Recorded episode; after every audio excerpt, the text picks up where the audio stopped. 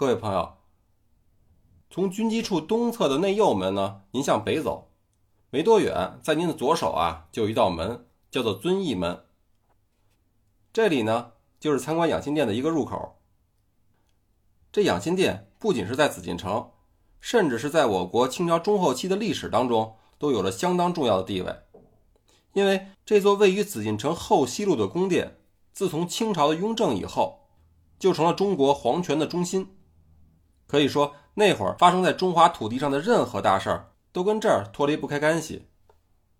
养心殿是明朝嘉靖年初建的，一直是作为皇帝的便殿，也就是皇帝除了在紫禁城中路的宫殿以外，另一处居所。据说这里还曾经是明朝著名的宦官，被称为九千岁的魏忠贤的住处。但啊，这多半是讹传，因为自打明朝开始，无论宦官的地位有多高，都是在皇帝的严格的控制之下。即使是权倾朝野，只要是皇帝一句话，依旧是逃不掉被杀头抄家的结果。所以，这皇帝的便殿就是荒着，也不太可能让一个太监去住。养心殿真正成为皇帝日常居住的地方，是从清朝雍正时期开始的。雍正皇帝在夺得皇位以后，就搬到这儿来居住。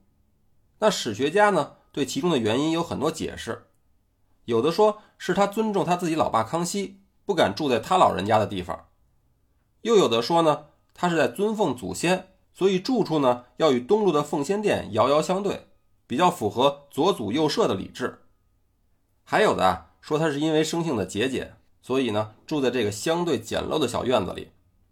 但这些可能都不是主要的原因，因为雍正为了稳固政权。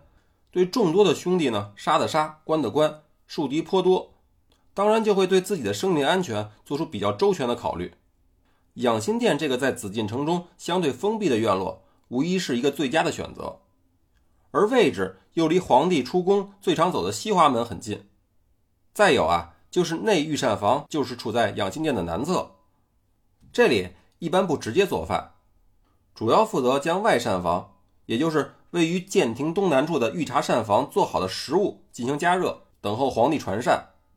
那这热好的膳食呢，出了厨房没几步就能端到皇帝的面前，不仅可以保持食物的温热，而且中间的环节越少，也就降低了被投毒的危险。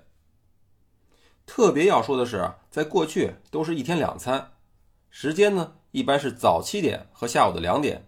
那冬天天亮的晚的时候呢，就稍微往后错后一些，大约在早上九点。和下午四点，所以呢，咱们现在如果想减肥，除了多运动以外，把您的晚饭省了，没准是一种比较靠谱的做法。说到这儿，咱们再结合一下雍正皇帝在他执政期间的一些行为模式，他呀几乎就没怎么踏出过养心殿的大门，这也就不难得出他住在这儿就是因为怕死的推论。那说完养心殿的来历，咱们再来看一下养心殿的布局。从位于养心殿院落东南位置的遵义门一进去，您就会被一座黄琉璃影壁挡住视线。从影壁的左边向里走，就可以来到养心殿大门养心门了。这大门南面正对着的是一座外框雕有八条攀龙的大型玉璧。在这儿啊，导游估计又会给您误导了，说这座玉璧放在这儿是出于让皇帝面壁思过的目的。下回啊，如果您听到这种解释，就可以直接的呵呵了。因为这墙壁的“壁”字下半部分可不是玉，而是土。那古人呢是以玉比德，在这放块玉呢，是用来象征帝王的德行和品质。作为礼器的玉璧，在古时候是国之重器，所以摆在皇帝的住所之处就再合适不过了。再说了，就算是皇帝想面壁思过，从房间到这儿，不仅是隔着养心殿的木门，中间院子里还有起着影壁作用的木格扇门。再加上外边的养心门，得把这些门全打开才能看到玉璧。您想，如果要真是这么做，那皇帝他是想面壁思过呀，还是想开门通风呢？咱们再来说说这块玉璧的来历，它呢很可能是乾隆皇帝的私人定制。为什么这么讲呢？您听我简单的做个分析。首先，这玉璧外的八条攀龙是前后各有两条升龙和两条坐龙，象征着八旗军队，所以啊，应该是清朝的一个物件。另外呢，乾隆皇帝喜欢玉是尽人皆知的。那在他执政的期间，造出数量相当多的大型玉器。在东边珍宝馆内的大禹玉山呢，就是其中之一。而这块玉璧的材料又是绿色的和田玉，恰恰也就是来自乾隆时期收复的新疆。从那时候开始，大量的和田玉呢就开始进入到中原地带了。养心一词源自于孟子的“养心莫善于寡欲”。雍正呢搬到这座商住两用房以后啊，并没有寡欲养心，而是开始了他工作狂一样的生活。他每天除了批阅奏章，还是批阅奏章，很快啊眼睛就坏掉了。不过帝王和老百姓就是不一样，清宫造办处专门为他老人家定制了几副眼镜儿但是呢，咱们也不可能拿来戴戴，所以到底是近视镜呢，还是老花镜啊，也不得而知。进了养心门，养心殿的左右两侧呢，各有一个配殿，都是佛堂。在佛堂的外侧呢，就是东西的围房了。有种说法说，这围房呢，是给那些为皇帝侍寝的妃子们等候的地方。不过啊，可信度应该不大。您想，这么多房间，那得有多少个妃子在这儿候着呢？一进养心殿，就可以看到上书“中正人和”四个大字的牌匾。这殿顶的中央呢，同样有一座口衔轩辕镜的攀龙藻井。而在皇帝宝座的左右两侧，分别还有两个小门，通向东西暖阁。门上方啊，还挂着田彻和安敦的牌匾。皇帝一般是在东暖阁起居，西暖阁理政。